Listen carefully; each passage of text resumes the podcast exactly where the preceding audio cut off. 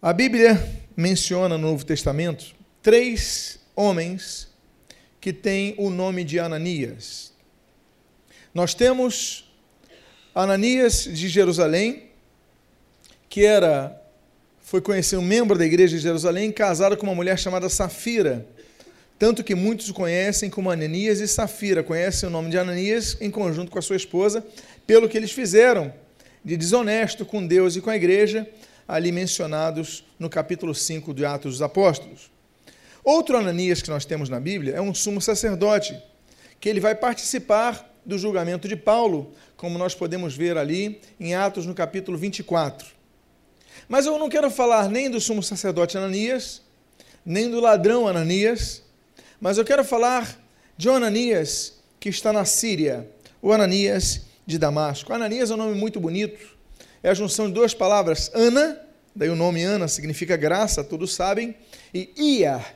Iar é a abreviatura de Iarvé, que nós chamamos de Jeová. Ora, Ana, Niar, Deus da graça. Ananias significa Deus da graça. A primeira coisa que nós devemos aprender com o nome de Ananias é que Deus dá graça.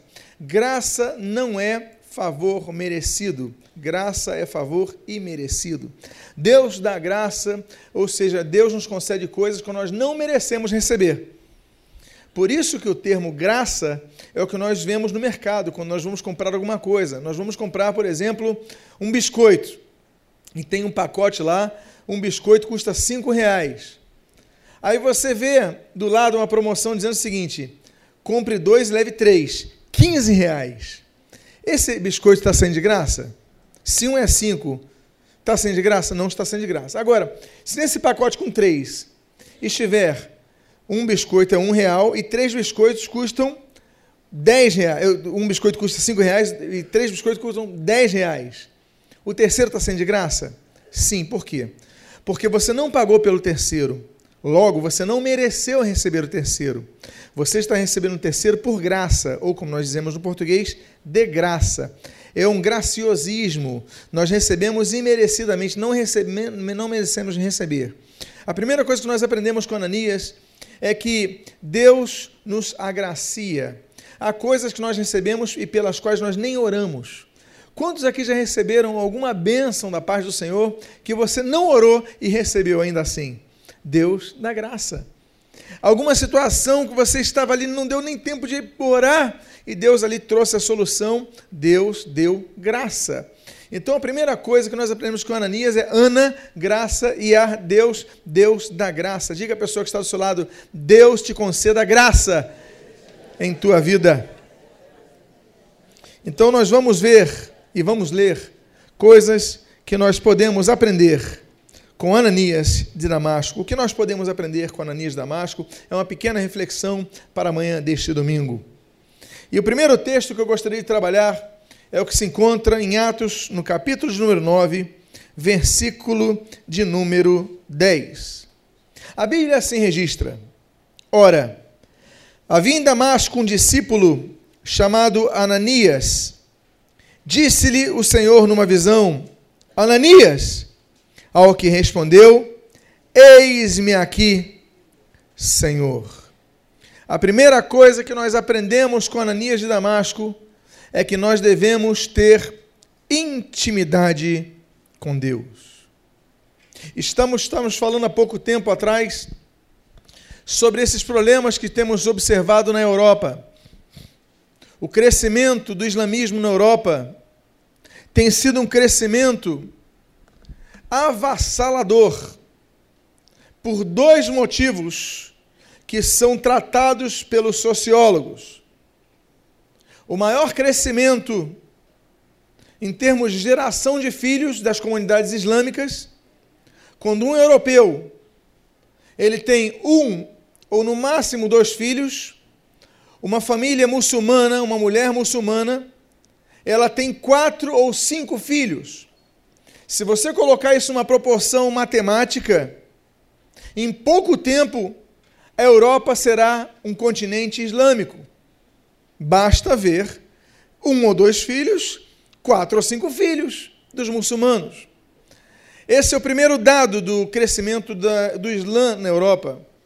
O segundo dado se dá pelo aumento massivo da imigração, seja a imigração administrada ou a imigração não administrada, invisível, que acontece fora e ao longo das fronteiras, dos postos fronteiriços.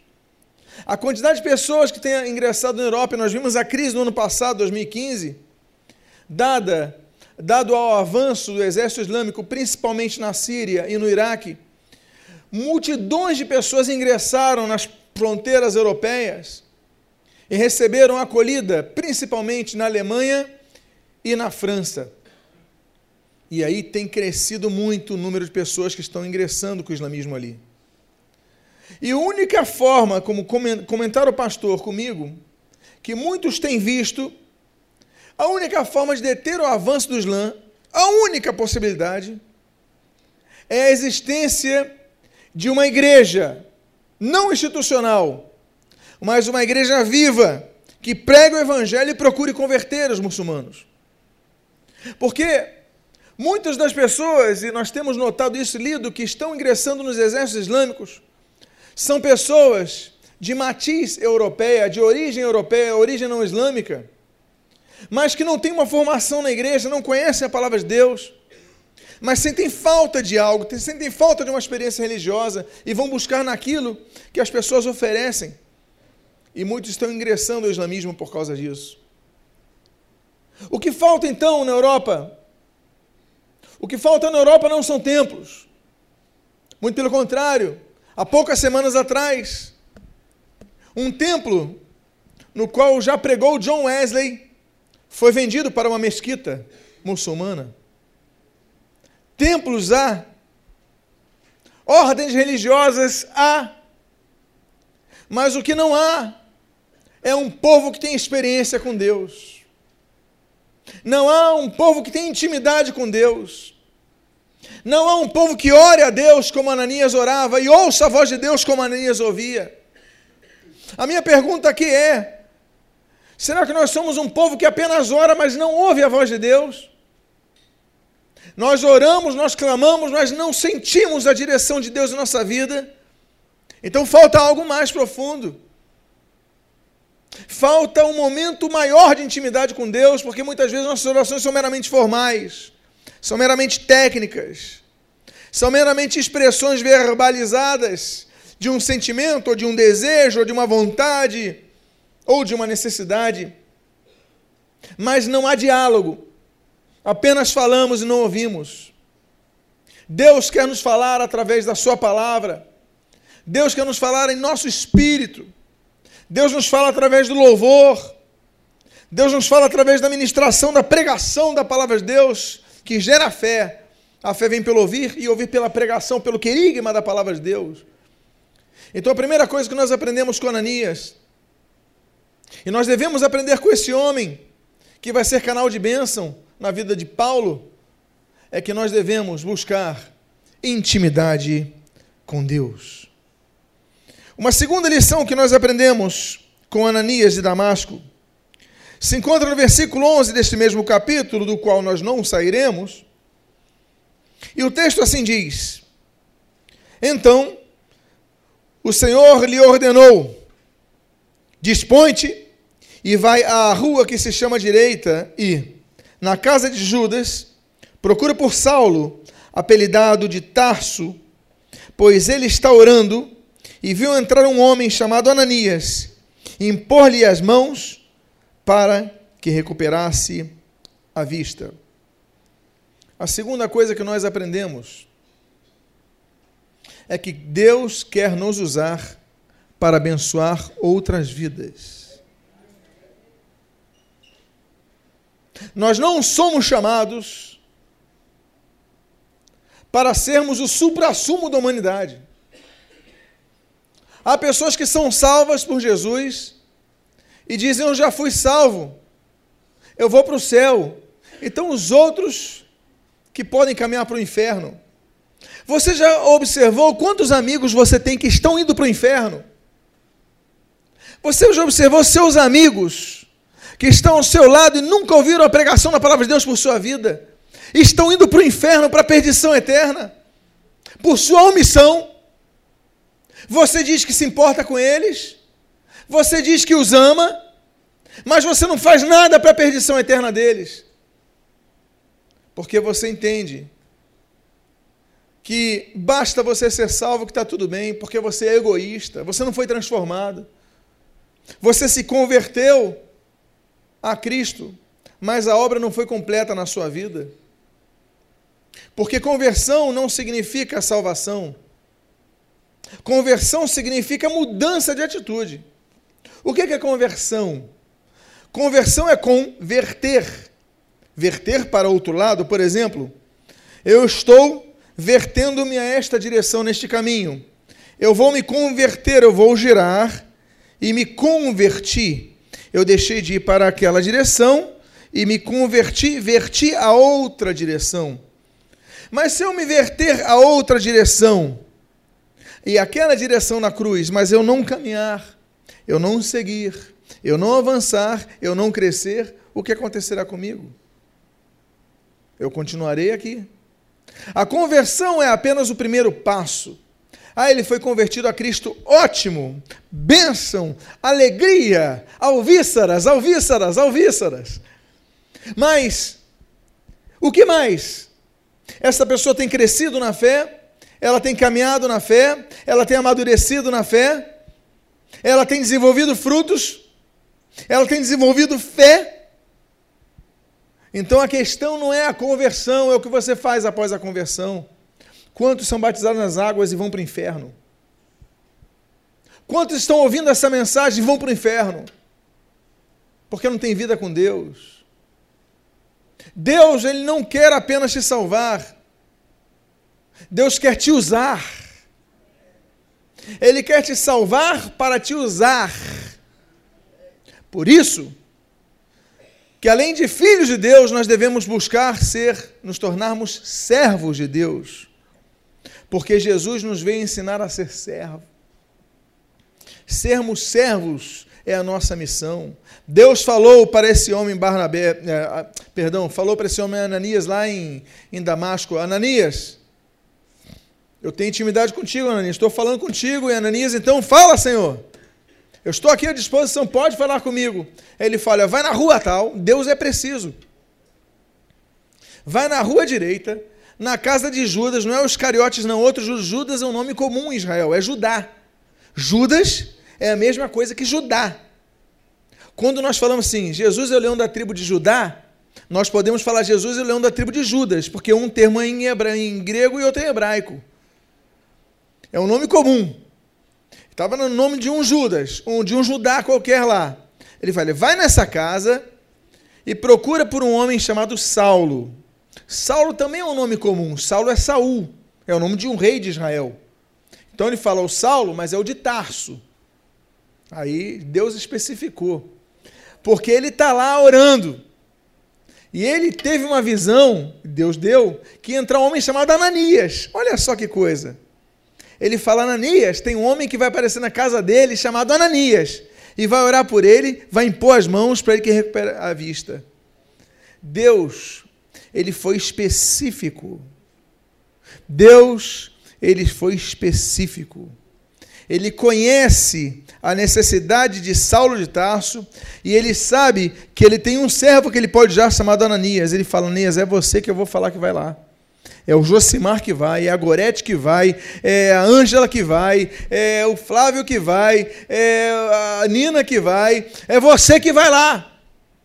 E quando Deus te der uma missão, quando Deus falar no teu espírito para você ir, é você que tem que ir. Porque Deus falou: Eu falei para Saulo que ia aparecer lá, eu mostrei para ele uma visão um tal de Ananias, e você é o Ananias. Eu não falei que é o Joaquim, eu não falei que é o José, eu não falei que é o Pedro, eu não falei que é o Antônio, eu falei que é o Ananias.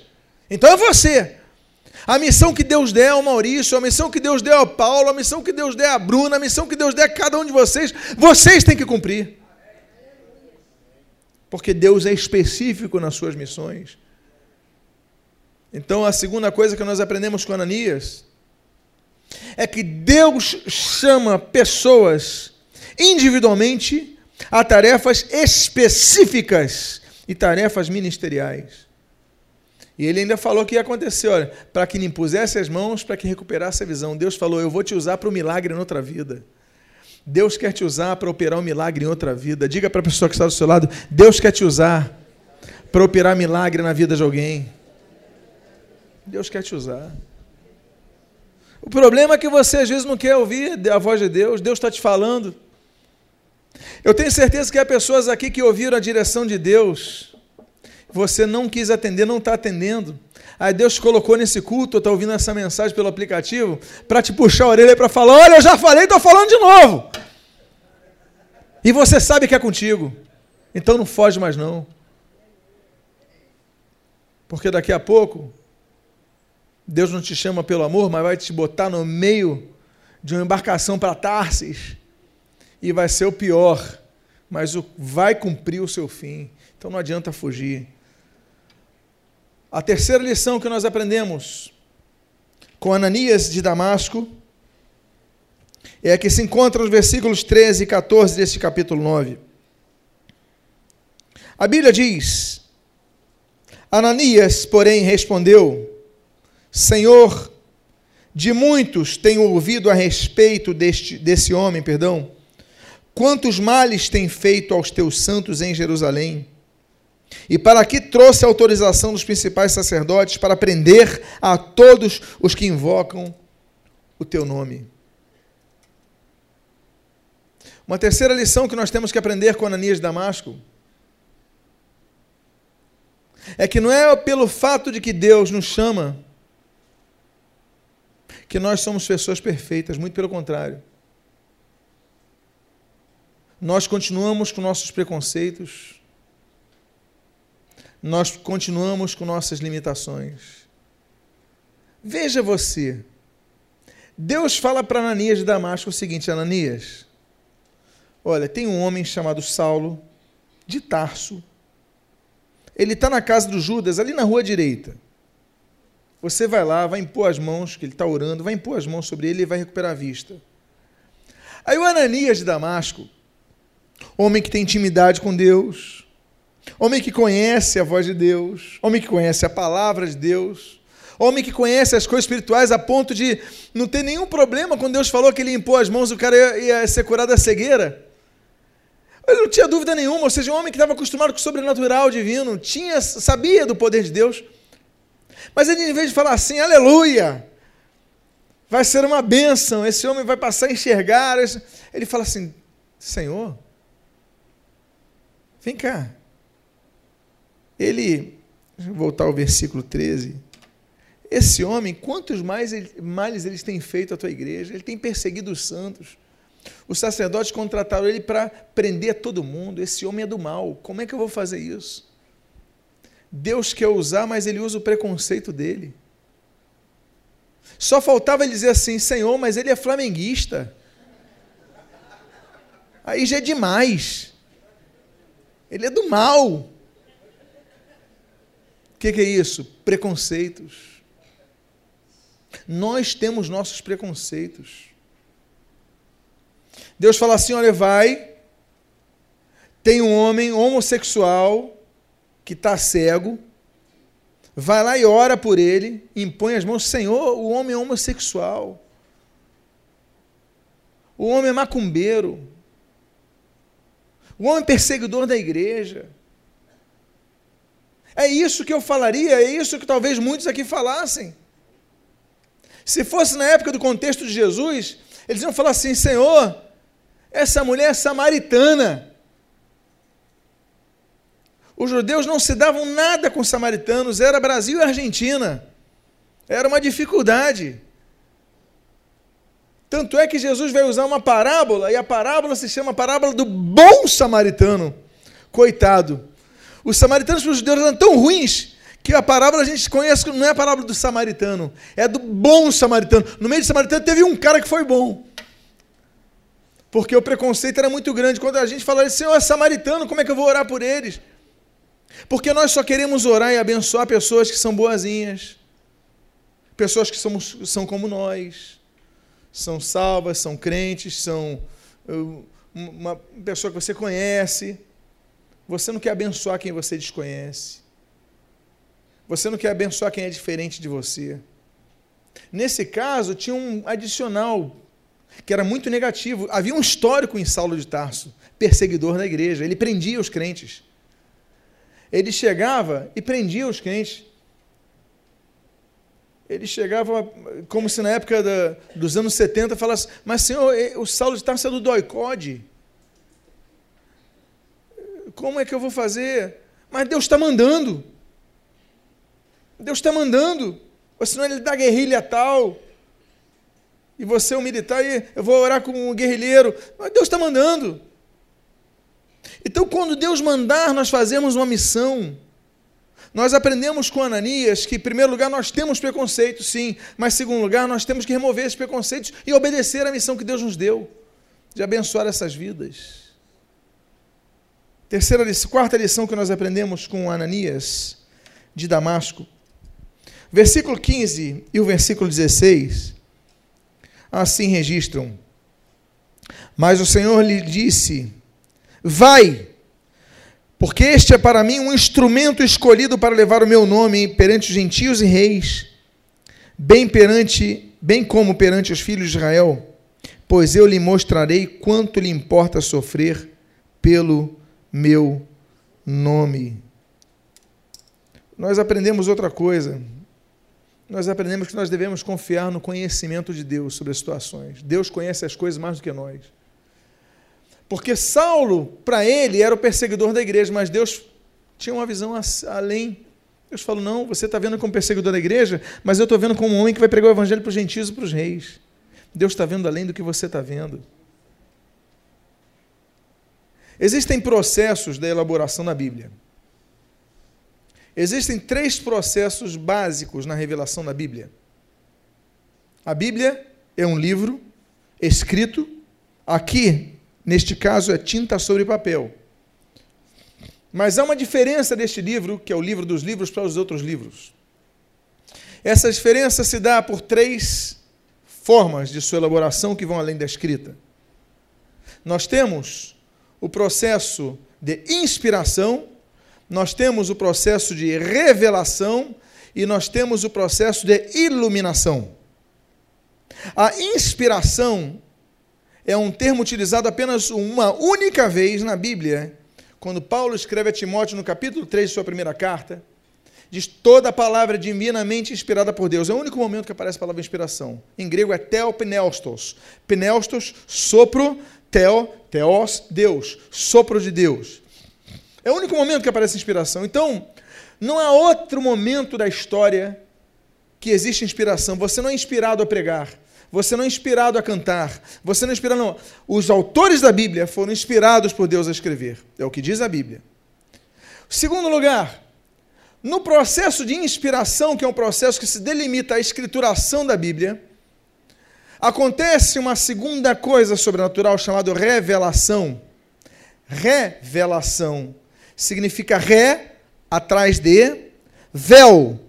O véu, cortina. Ou seja, o que é revelação? O autor sagrado, digamos que aqui haja uma cortina, ok? Hipoteticamente, aqui é uma cortina. Eu não estou vendo que ali é um aparelho de ar-condicionado, aqui tem uma cortina. Então, o que, eu estou vendo? Eu estou vendo uma cortina. Eu não estou vendo ar-condicionado. Deus, então, durante a inspiração, ele trouxe a revelação. Ele mostrou que estava atrás do véu. Eu estou vendo a cortina, mas Deus mostrou que atrás do véu havia um ar-condicionado. O nome disso é revelação mostrar o que está atrás do véu. Daí vem revelar. O processo de revelação Deus traz aos seus servos. E o processo atual vigente é o terceiro processo, chamado processo da iluminação. Quando o Espírito Santo, nós lemos um texto, um texto difícil, um texto que você lê, não sai nada, mas de repente o Espírito Santo fala alguma coisa, traz uma luz, ele ilumina aquele texto e você, opa, extrair algo de novo. A Bíblia está nos detalhes, Bíblia é detalhe, como diz o pastor. Então nós vemos detalhes na Bíblia, por quê? Por que, que nós vemos? Pela nossa sabedoria? Não, porque o Espírito revela. Assim como o Espírito tem revelado detalhes na palavra de Deus para você, ele tem revelado a cada um de nós. Então, esses três processos nos mostram, agora eu quero ficar com esse de revelação. Esse momento que Ananias ele coloca seus preconceitos para Deus, nós vemos o processo de revelação. Deus fala: Você está vendo a cortina? Eu estou dizendo que há um ar-condicionado atrás da cortina. Você está vendo Paulo perseguindo a igreja? Eu estou vendo ele pregando o evangelho. Você está vendo um homossexual? Eu estou vendo uma vida liberta por Jesus, um pregador do evangelho. Você está vendo uma pessoa que é cega para a palavra de Deus, mas eu estou vendo um grande mestre na palavra de Deus. Eu estou vendo a pessoa adiante. Nós temos que obedecer a Deus. Cumpra a missão que Deus te deu. Coloque seus preconceitos na lata do lixo. Se Deus colocou para orar por uma pessoa, você vai orar para essa pessoa. Colocou para pregar para uma pessoa, você vai pregar para essa pessoa. Deixa teus preconceitos na lata do lixo e obedeça a palavra de Deus, porque a obra é de Deus Ele vai fazer a obra completa. Você é apenas um instrumento. Você é apenas um instrumento histórico para ser usado num momento histórico na vida dessa pessoa. E isso nós aprendemos com Ananias de Damasco. Há uma outra coisa que nós aprendemos com Ananias de Damasco, e isso se encontra no início do versículo 17. Então, Ananias foi. Alguém perguntou a Ananias e ele respondeu: Fui. Ele foi. Então, Ananias foi. A quinta coisa que nós aprendemos com Ananias Damasco é a obediência.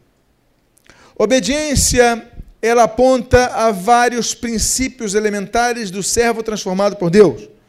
A obediência aponta para o princípio da humildade. Obedece quem é humilde.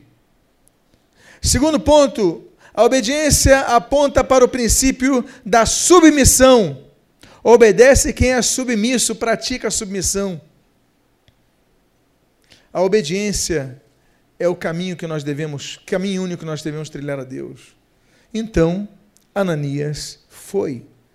A pergunta que fica é: nós temos ido?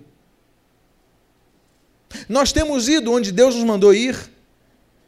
Nós temos feito o que Deus mandou que nós fizéssemos? Nós temos falado aos quais Deus ordenou que falássemos? Ou nós temos procrastinado?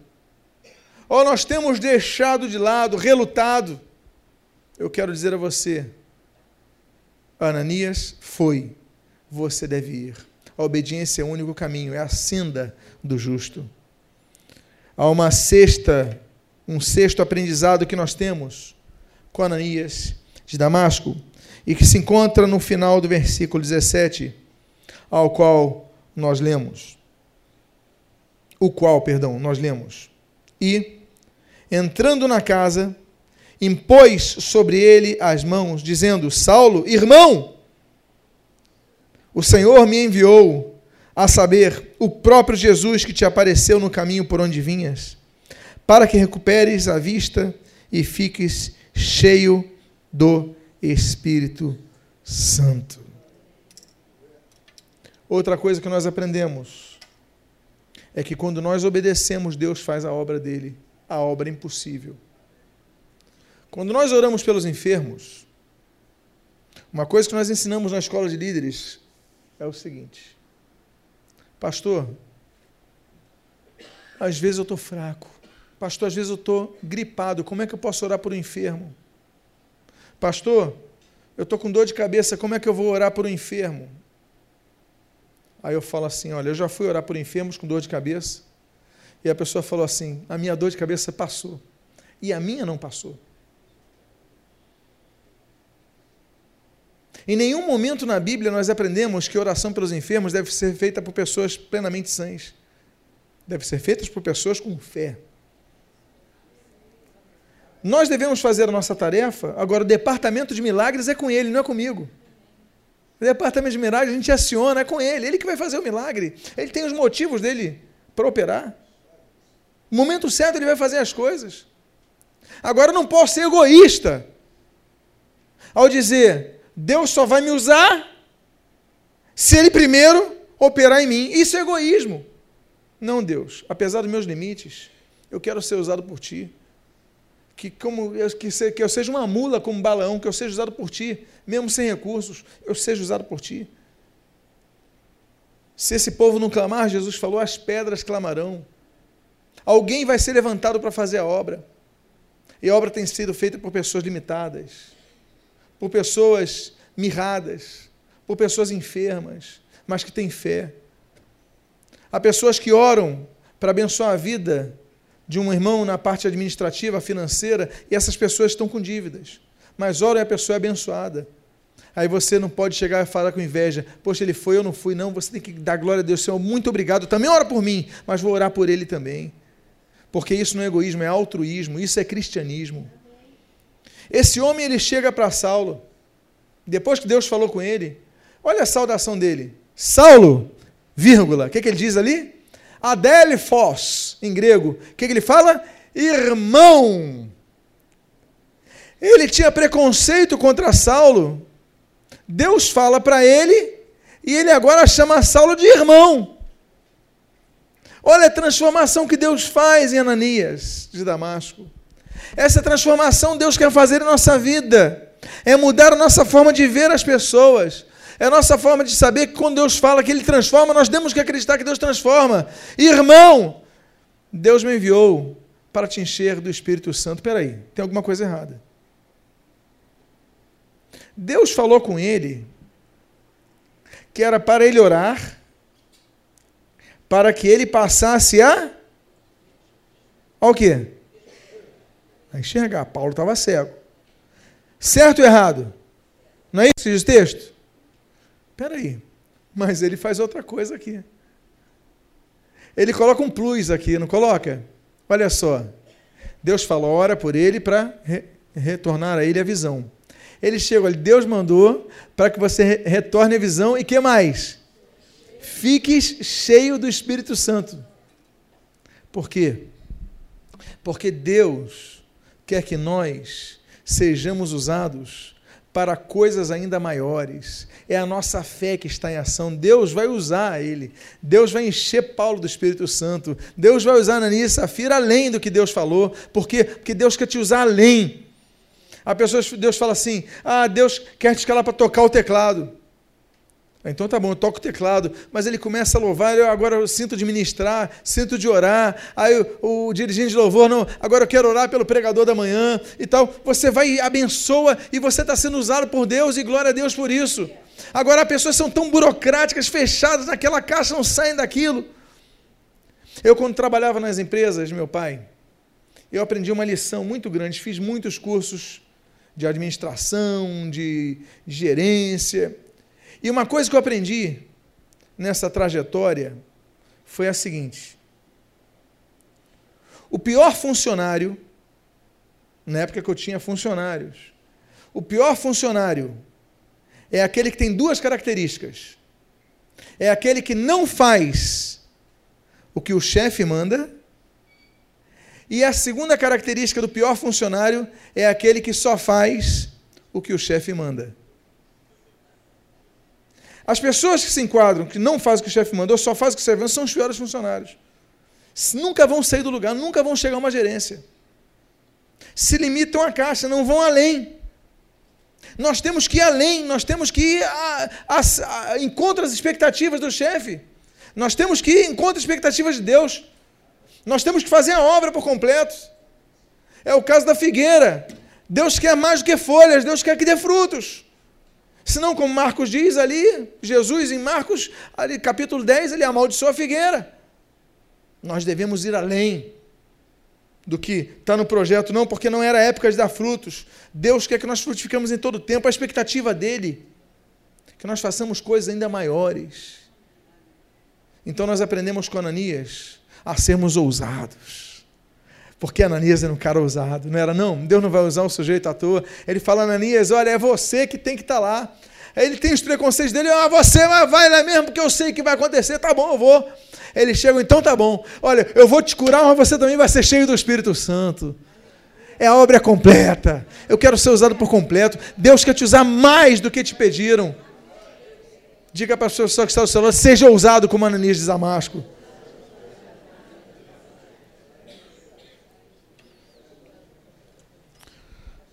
A penúltima lição que nós aprendemos com Ananias de Damasco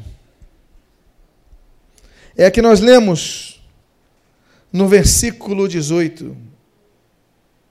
Imediatamente lhe caíram dos olhos como umas escamas e tornou a ver.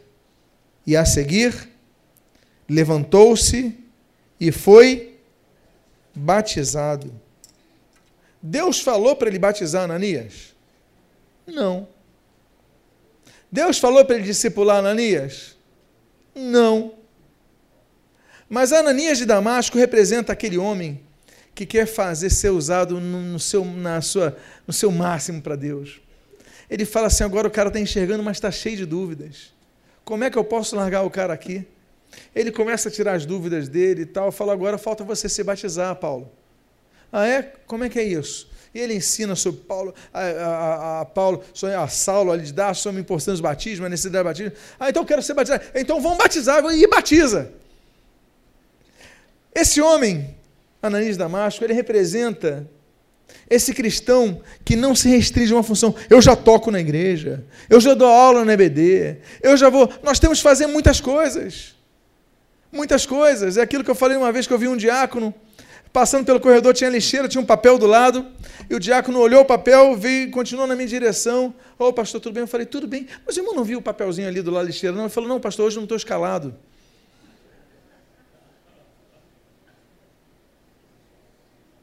Ou seja,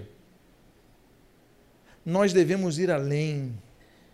Não é porque temos títulos, cargos, vamos fazer alguma coisa, não é porque estamos escalados, vamos ajudar, vamos nos unir, vamos trabalhar, vamos nos envolver. Olha, Deus pediu para eu curar o cara, o ser usado como instrumento para a cura da cegueira dele. Mas peraí, o cara não foi batizado. Vou evangelizar o cara, vou trabalhar o cara, vou, vou discipular o cara, vou batizar o cara, vou ensinar o cara. E você então vai além, você oferece, porque Deus quer que nós sejamos bênção.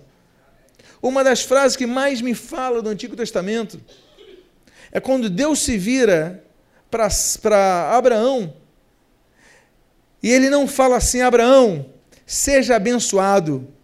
Não, ele fala assim, se tu uma bênção. Ele fala para Abraão não é que seja abençoado, é que ele seja a própria bênção. Deus que nós sejamos, quer que nós sejamos a própria bênção. Sermos pessoas que transformem vidas, que ajudem vidas. Não, olha, a minha função era só ligar para a pessoa. Aí a pessoa começa a se abrir, então você começa a orar por ela, começa a conversar com ela, vai, caminha uma milha a mais. É o que nós aprendemos com Ananias Damasco. E o último texto, que nós aprendemos com Ananias Damasco. Eu espero que você tenha aprendido alguma coisa com esse grande homem. Amém, queridos? Quantos aprenderam algo com Ananias Damasco nesta manhã? Algo que vem acrescentar à sua vida. Eu encerro com o versículo 20, 19 e o versículo 20. Versículos estes que nos registram. E, depois de ter se alimentado, sentiu-se fortalecido então, permaneceu em Damasco alguns dias com os discípulos e logo pregava nas sinagogas a Jesus, afirmando que este é o Filho de Deus. Olha só. Até o Ananias de Damasco aparecer, Paulo era o perseguidor na igreja. Todo mundo tinha medo de Paulo. Todo mundo tinha preconceito contra Paulo. Ninguém queria ver Paulo. Não queriam ver Paulo de maneira nenhuma. Dava mais medo ver Paulo do que você estando no ônibus, entram cinco caras com camisa do Flamengo. Aí você já toca o sinal e já solta no próximo ponto. Fala que não é verdade. Vai dizer que não é verdade. É. Tá, entram dez com essa camisa. Tu solta na hora. Até no meio da Avenida Brasil, meia-noite, não quero soltar aqui que é mais seguro. É. Paulo era terrível. Agora, Nesse versículo 19 e no versículo 20, nós vemos algo impressionante. É um versículo que margeia um longo período, não sabemos quanto tempo, mas talvez semanas ou até meses. Porque ele era perseguido, mas nesse versículo, ele já está pregando nas sinagogas. Ou seja, não é uma coisa que acontece no outro dia. O que, que nós vemos? Que Ananias de Damasco não abandonou Paulo após a cura, a oração pela cura. Ele continuou discipulando Paulo, mas ele integrou Paulo, porque aqui diz ali: então permaneceu em Damasco alguns dias com os discípulos. Fulano, Maurício, quero te apresentar o Saulo de Tarso. Saulo, não, calma, calma, é tranquilo, tranquilo, tranquilo. Saulo, vem cá, gente boa. Aqui, vamos lá, Saulo. Ah, aquela cruz que eu te dei, aquela camisa com a cruz aqui no peito. Então, viu? Já está mudando. Já está mudando, viu? Já é gente boa, já é confiável. Ó, oh, oh, José Emílio, tá vendo aqui Paulo? É, gente boa. Aqui. Não, mas ele vai prender, não, vai prender não. Joaquim, olha aqui quem estou te apresentando. E ele começa a apresentar Paulo à comunidade, ele começa a conviver na casa dos discípulos. Alguns dias ele fica, mas esses dias pode ser semanas, pode ser. O fato é que daqui a pouco ele está pregando. Por que, que ele vai pregar numa sinagoga? Só rabinos podiam pregar na sinagoga. Que honra é essa que dão a Paulo? Por quê? Porque estava lá o Ananias de Damasco. Não, ele estudou com Gamaliel, ele conhece as Escrituras. Ele foi transformado por Jesus, as sinagogas cristãs. Então ele pode falar de Jesus e ele começa a colocar, encaixar Paulo para pregar. O que, que significa isso? Ananias de Damasco. Ele nos ensina a nós não abandonarmos aquelas pessoas que Deus coloca em nosso caminho. Era para orar para o sujeito enxergar. O cara discipula, batiza, acompanha, integra, ainda marca agenda para o cara para pregar. E não tinha WhatsApp na época. Ou seja, ele tinha que ir lá convencer as pessoas, pessoalmente, Paulo aqui é seguro. Graças a Ananias de Damasco, é que Paulo conseguiu pregar tanto. Porque se não fosse Ananias de Damasco, Paulo continuaria cego na casa de Judas até morrer. Mas a gente fala de Paulo, mas esquece que Deus usou um homem para que pudesse ser esse canal que fez de Paulo quem Paulo foi. Claro que foi Deus quem fez Paulo assim, claro, mas Deus usou quem? Um homem.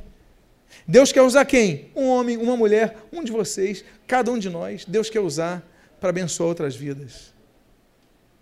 Então espero que a vida de Ananias, que muitas vezes quando a gente fala, a gente só lembra do Ananias e Zafira. Não, são três Ananias do Novo Testamento, mas esse de Damasco seja um exemplo a ser seguido por cada um de nós. Quantos gostariam de ser como Ananias de Damasco? Eu quero ser um. Vamos ficar de pé, vamos orar. Eu quero fazer uma oração neste momento, pedindo a Deus que Deus nos transforme em Ananias de Damasco, que Deus nos transforme em pessoas como esse grande homem, que é tão pouco falado na igreja, que é tão pouco comentado na igreja, a ponto de nós só lembrarmos de Ananias quando falamos de Safira. Mas não, queremos falar desse grande homem que Deus usa. Então convido a você a fechar os seus olhos nesse momento. Pai amado, em nome de Jesus, eu quero te agradecer pelo exemplo desse nosso irmão que um dia havemos de conhecer na glória eterna, Ananias de Damasco. Este homem que foi usado por ti, Pai, um homem que tinha intimidade contigo. E nós pedimos, Deus, que sejamos como ele, que possamos ultrapassar nossos preconceitos e sermos usados para levar a luz do Evangelho, a discipular, a batizar, a levantar pregadores. Sim, Pai, Ananias Damasco representou tudo isso. O homem que foi um agente nas tuas mãos, um instrumento nas tuas mãos. Abençoa as nossas vidas para que nós possamos praticar o que Ananias Damasco praticou. E que em nome de Jesus possamos ser bênção. E o que nós pedimos, nós te agradecemos em nome de Jesus. Amém e amém.